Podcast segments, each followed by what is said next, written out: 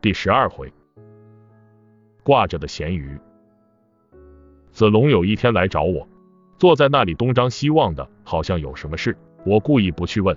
年轻人的肚子里是存不住东西的。果然，他忍不住对我说：“三哥，我刚听了几个笑话，非常好笑，你要不要听？”我知道子龙前几天跟那个姑娘闹别扭了，他肯定想求我帮忙，于是便说：“你想讲就讲。”不想讲也罢，其实我并非故意与他为难，我向来并不喜欢听什么笑话。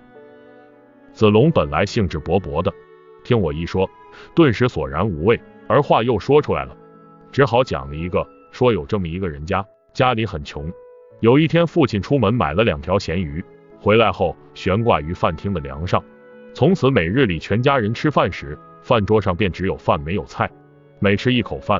便抬头看一眼咸鱼，全当吃了一口鱼。这一日吃饭时，儿子吃了一口饭，实难下咽，忍不住多看了两眼咸鱼。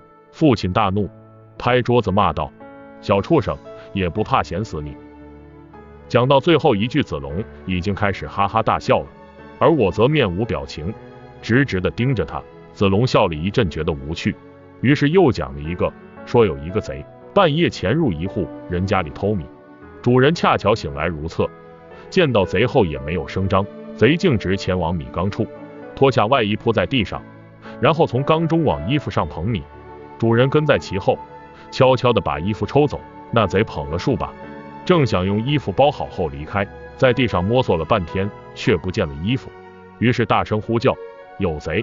主人答曰：“无贼。”贼大怒曰：“无贼，无贼！我的衣服哪里去了？”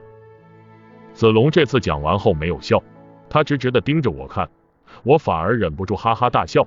子龙大喜，也随着我大笑起来。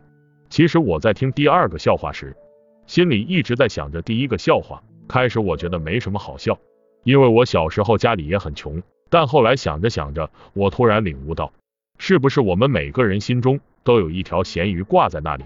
大哥曹操、孙权的咸鱼是那皇帝的位子。而我和二哥子龙的咸鱼，便是大哥坐在那个位子上的样子。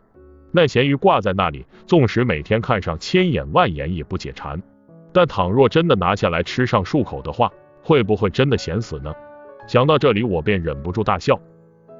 而第二个笑话，我没怎么听，隐隐约约感觉好像是个贼喊捉贼的故事。那个贼有点笨，而我在别人眼里也是个笨人，所以我不觉得可笑。反而有点同情他，偷米是贼，偷衣服为何不是贼呢？